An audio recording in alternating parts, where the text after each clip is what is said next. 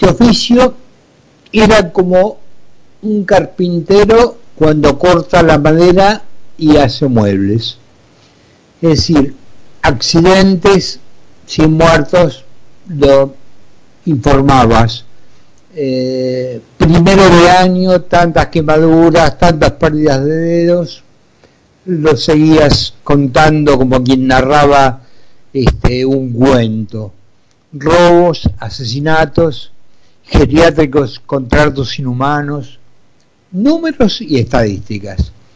Este carpintero empezó a pensar, con el transcurso del tiempo, en el árbol arrancado y a tener un nudo en la garganta con las familias destruidas por delincuentes, motochorros, tipos condenados que no deberían estar libres y sin embargo lo estaban. Si querés arranco allí por eh, Santiago, el hijo de Mirta Pérez, un chico muerto, asesinado en el auto cuando llegaban a su casa, Axel Bloomberg, el señor Sabo, eh, el kiosquero de Ramos Mejía, pero el crimen de Lucio Dupuy nos interpela y muy profundamente. Yo me pregunto, maestras, médicos, vecinos, nadie vio, nadie notó, nadie sospechó el calvario que este chico de cinco años estaba viviendo. Yo te confieso, cuando veo noticias en las páginas y veo las fotos de un chico sonriente, este, lo saco rápidamente porque, bueno, como te decía, dejé de ser el carpintero que cortaba madera y contaba noticias para que se me haga un nudo a la garganta cuando, cuando veo estas cosas. Pero te digo de los maestros, médicos y todo eso. Yo pregunto, jueces irresponsables, el juez que le dio la tenencia a la madre, ese juez estoy seguro que no la vio nunca. Si lo hubiera visto una vez, una sola vez, un ratito, cosa que dudo porque estoy convencidísimo de que jamás la vio personalmente, no se le ocurriría dar ni a que se ocupe del cuidado de una, de una yarará. Esa mujer la ves y ahí que el y se enoje, es impresentable. Aparte una mujer, como se cuenta, con las drogas, con el juego, con todo, todo, tenía todo, el cartón lleno, para que un juez que le importa un pomo todo, porque simplemente, a quién le corresponde a la madre y se lo doy y te lo digo en francés antiguo, el pibe que se joda.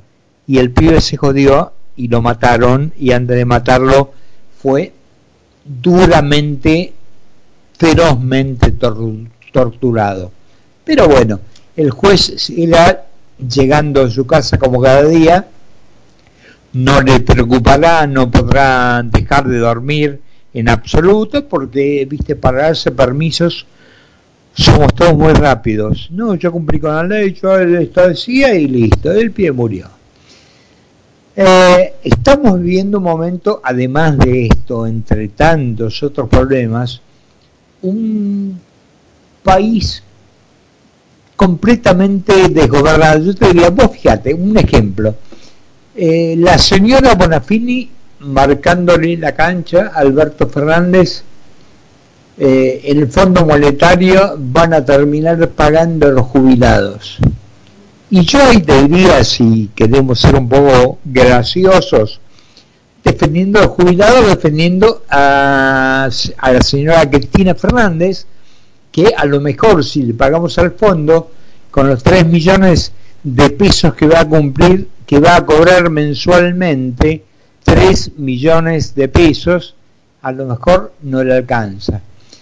Yo, ¿sabes qué siento? Que estás en el Titanic en medio de una tormenta y cada marinero dice algo distinto.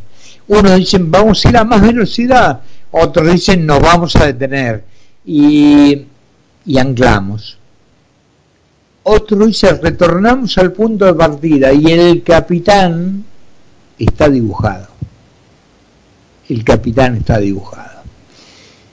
El bono para los jubilados es una medida tangible desde el viernes pasado. Esto lo declaraba Fernanda Reberta, quien es la titular del ANSES, que trabajan en un pago especial pensado para los jubilados y pensionados que cobrarán los saberes mínimos. 24 horas después de que la señora Ceruti, la portavoz del gobierno, eh, lo negara. Vos, te das cuenta, uno lo niega, el otro lo dice. Entonces, ¿dónde estamos parados? ¿Quién manda? ¿Quién toma las directivas? No, no se hablan por teléfono, no se comunican.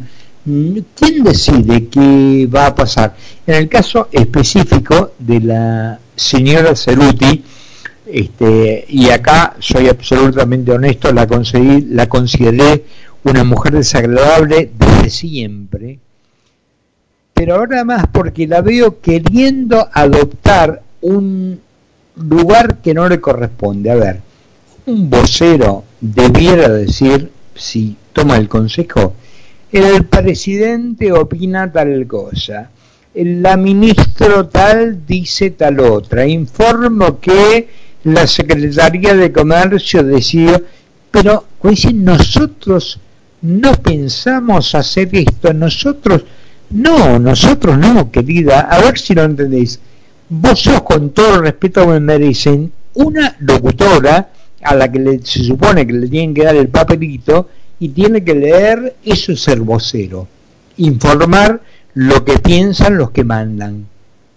Pero bueno, evidentemente no, no, no, no le sale.